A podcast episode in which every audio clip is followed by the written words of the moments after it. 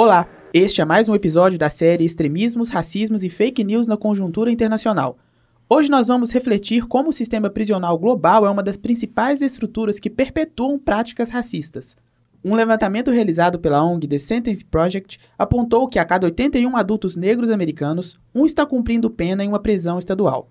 O estudo divulgado durante a pandemia mostrou que negros são quase cinco vezes mais encarcerados do que pessoas brancas, essa realidade não é um fenômeno exclusivo dos Estados Unidos. No Brasil, por exemplo, 67,4% das pessoas inseridas no sistema carcerário são negras, segundo pesquisa realizada pelo Anuário Brasileiro de Segurança Pública, divulgado em 2022. Para discutir como as pessoas negras e outras minorias raciais são desproporcionalmente representadas nas prisões, hoje recebemos a professora da Faculdade de Comunicações e Artes da PUC Minas, Lúcia Lamonier Sena. Lúcia é historiadora e doutora em comunicação social pela UFMG e doutora em ciências sociais pela PUC Minas. Ela integra o grupo de pesquisa Mídia e Memória e tem como foco de pesquisa as áreas de ciência, memória e gênero, criminalidade e mídia.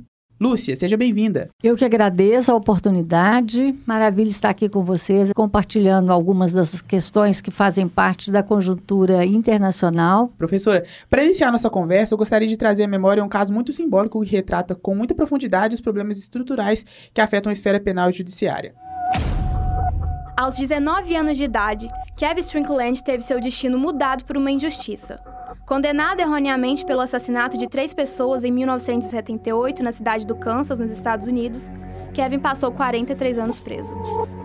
No dia 25 de abril de 78, Sherry Black, Larry Egram e John Walker foram amarrados e fuzilados por um grupo de quatro pessoas. What did you do? Mesmo sem provas que o envolvessem ao crime, Kevin Strickland foi considerado culpado pelos assassinatos.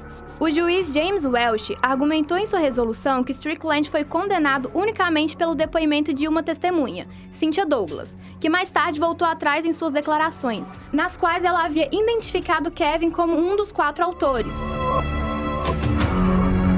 O primeiro julgamento de Strickland foi anulado, devido ao único membro negro do júri popular que não o considerava culpado. Contudo, por conta de um segundo processo, no qual o júri popular era composto apenas por pessoas brancas, Kevin Strickland, com apenas 19 anos, foi condenado. Detido quando sua filha tinha apenas sete semanas de vida, Kevin sempre disse ser inocente. Cynthia Douglas, sobrevivente do crime, e Vincent Bell, um dos verdadeiros autores dos homicídios, contaram em muitos momentos que quem estava atrás das grades era o homem errado.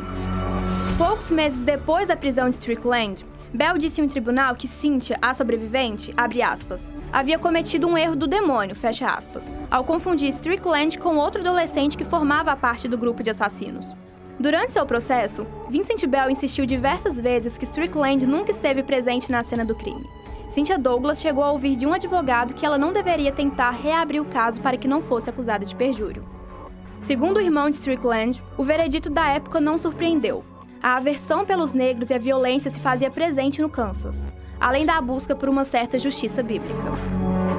Em 2009, Cynthia escreveu um e-mail ao Midwest Innocent Project, uma ONG que ajudava indivíduos presos e condenados injustamente. Cynthia escreveu: Isso aconteceu em 1978. Fui a única testemunha visual e as coisas não estavam claras naquele momento. Mas agora sei mais e, se possível, quero ajudar essa pessoa. Mas foi só em 2021, aos 62 anos de idade, que Kevin Strickland finalmente recebeu de volta a sua liberdade. Liberdade essa que era sua por direito e foi tomada por um erro judicial. É, esse caso do Kevin é, é muito sério, né? E infelizmente não é uma exceção. Nós tivemos o caso da, da Marielle aqui no Brasil em 2018. Tivemos o caso do menino Miguel, né? Filho de uma empregada doméstica preta, uma criança preta, é, que foi né, que morreu por, por, negligência da patroa, né, uma mulher branca, elitizada.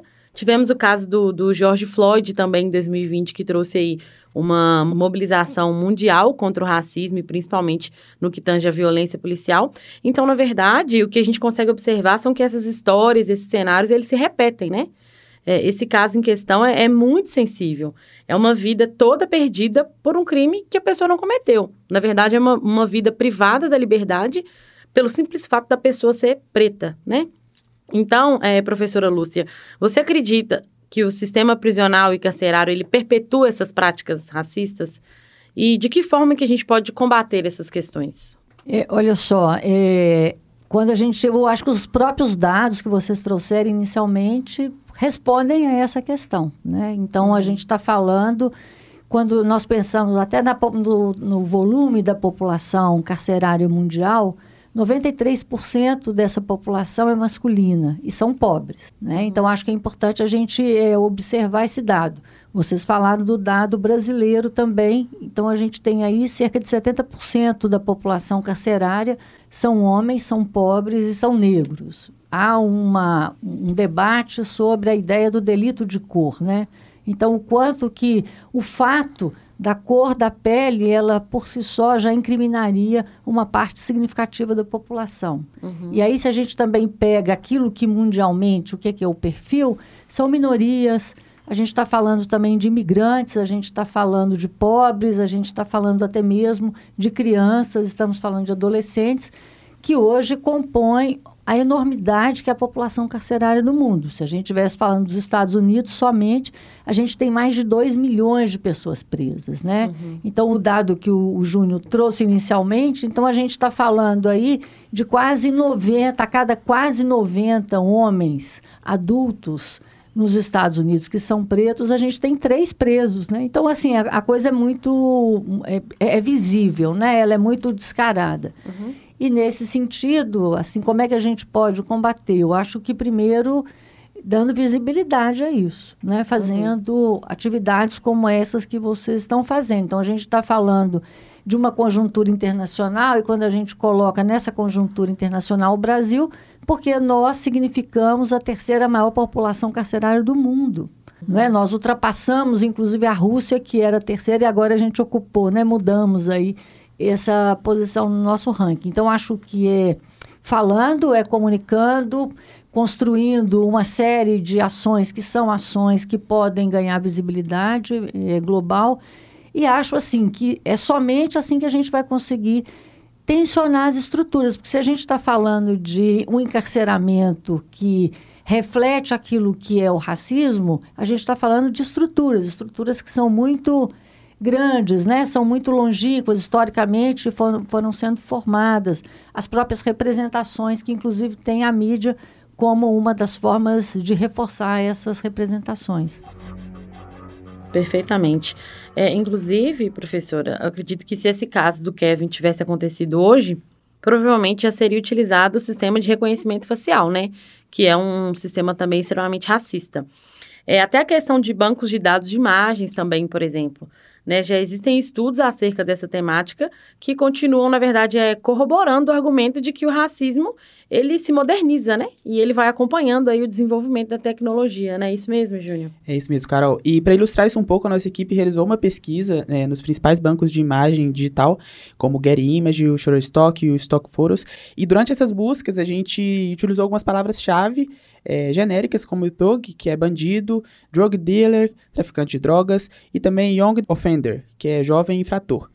É, a gente também buscou outras palavras como honest, successful, né, bem sucedido, e esses resultados a gente notou que apareciam basicamente pessoas negras, né? Como se existisse uma espécie de é, discriminação em código dentro desses bancos de, de imagem. É, qual a percepção, professor, atual dos estudiosos sobre a representação estigmatizada dessas pessoas negras nos bancos de imagens digitais, em particular quando se trata de imagens relacionadas a atos de transgressão da lei, e como isso pode ser visto como reflexo da perpetuação das práticas racistas pelo sistema judiciário e carcerário?